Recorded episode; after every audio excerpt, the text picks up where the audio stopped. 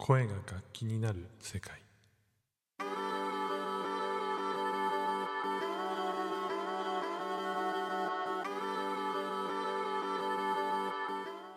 皆さんこんにちはヒデです。このチャンネルでは日替わりで私ヒデの好きなものについてお話ししています。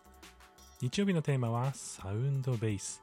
たくさんの楽器をかじったり DTM 初心者の自分が音楽の楽しさや音にまつわるお話をしていきます。今日のテーマはボカロ、ボーカロイドについてのお話です。まあ、最近だとボカロ曲みたいな感じでですね、まあ、至るところで、まあ、ボーカロイドというものを使った音楽について、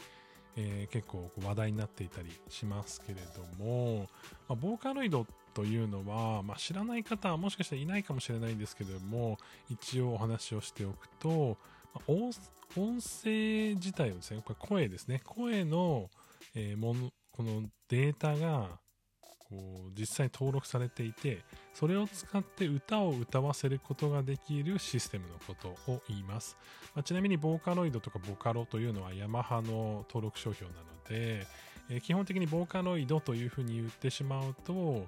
こうヤマハ社が持っている、まあ、初音ミクとかね、一番有名なところは初音ミクっていうあの声がありますけれども、まあ、そういうのをこう指すことになります。いろんな会社から実は出てきていて、えー、それぞれね、特徴があるんですけども、一番有名なのはボカロ、ボーカロイドという、えー、ジャンルでの声なのかなというふうに思います。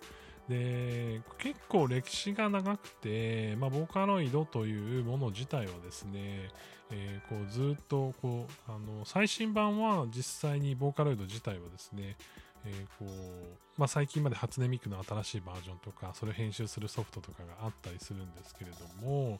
えー、もうこう、それこそ、えっ、と、2004年から、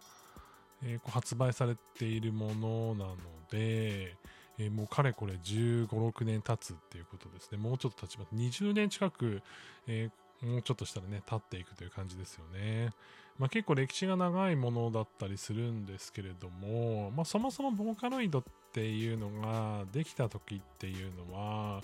あの、こう歌手が歌を歌うっていうことが、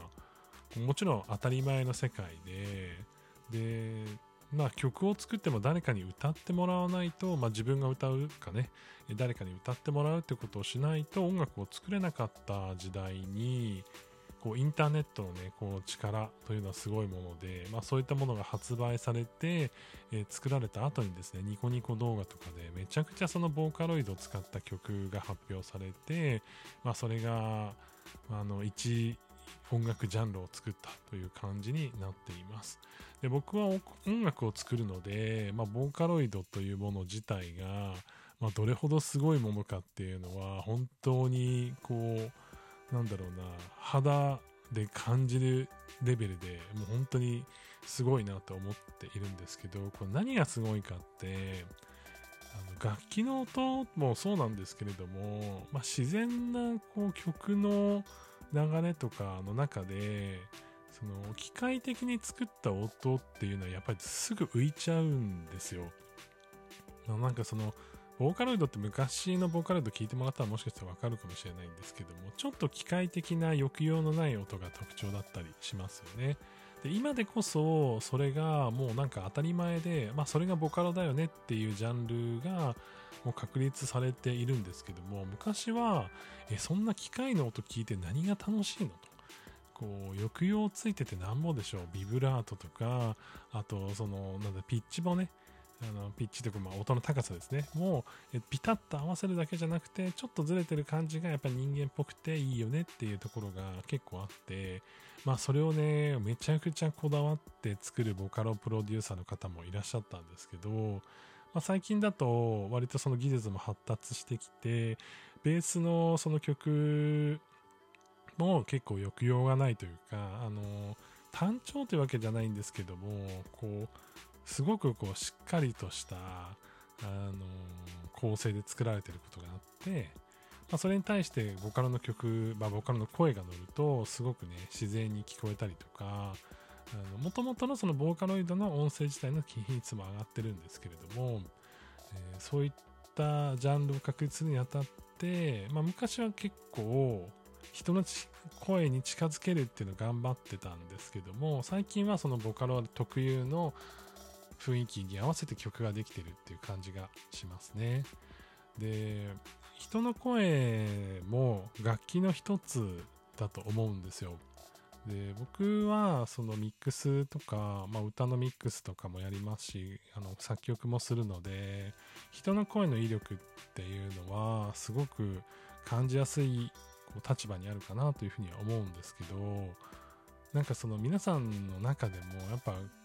曲の流れもちろんね曲自体聴いたら思い出せるけどやっぱあの人の声が好きとかあの人の歌い方が好きっていうのすごいあると思うんですよねなので歌ってみたをこう特定の人の歌ってみた動画をひたすら聞いたりとかなんかそういうのもあると思うんですよ。それぐらいその人の声っていうものの音色って他の人にやっぱ出せないものだし、やっぱこう色あせないものだし、そういうなんか同じ、ほぼ、まあ、誰が聞いても、どんな人が聞いても、あ、この人とこの人違う声だよねってわかる楽器って、あの音色が違う楽器ってこんなないと思うんですよ。まあ、もちろんそのプロの方からすればバイオリン一本一本全然音違うよって思うかもしれないんですけれども人の声ほどやっぱりたくさん普段聴いてるものはなくてが聴いてる楽器はなくてその違いってやっぱり人間すごく敏感だと思うんですよね。まあ、そのこう声の違いっていうのを生かした曲、まあ、例えばボカロもそうだし歌ってみたの動画もそうだしえー、例えば可愛いフューチャーベースみたいにこう人の声が途中で可愛い感じに乗ってくるような音楽のジャンルもあるんですけどもそういったものをねこう作っていくにあたってやっぱ人の声の力ってすごいなって改めて思っています。ボーカロイドのね話をしながらこう人の声の力とかなんかその楽器としての魅力みたいなところに触れることができてなかなかこうえ、こう機械で作る音声の仕組みでしょ？と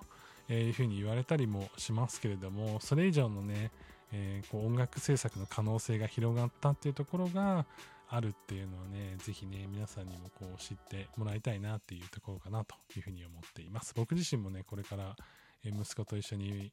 こうボーカロイドの曲作っていきたいなと思っているので、どこかでお披露目できたらいいなというふうに思っています。ぜひですね、こんなボカロ曲好きだよとか、最近はこういうの聞いてますとかあったらぜひ教えてください。それでは皆さん良い一日をお過ごしください。ヒデでした。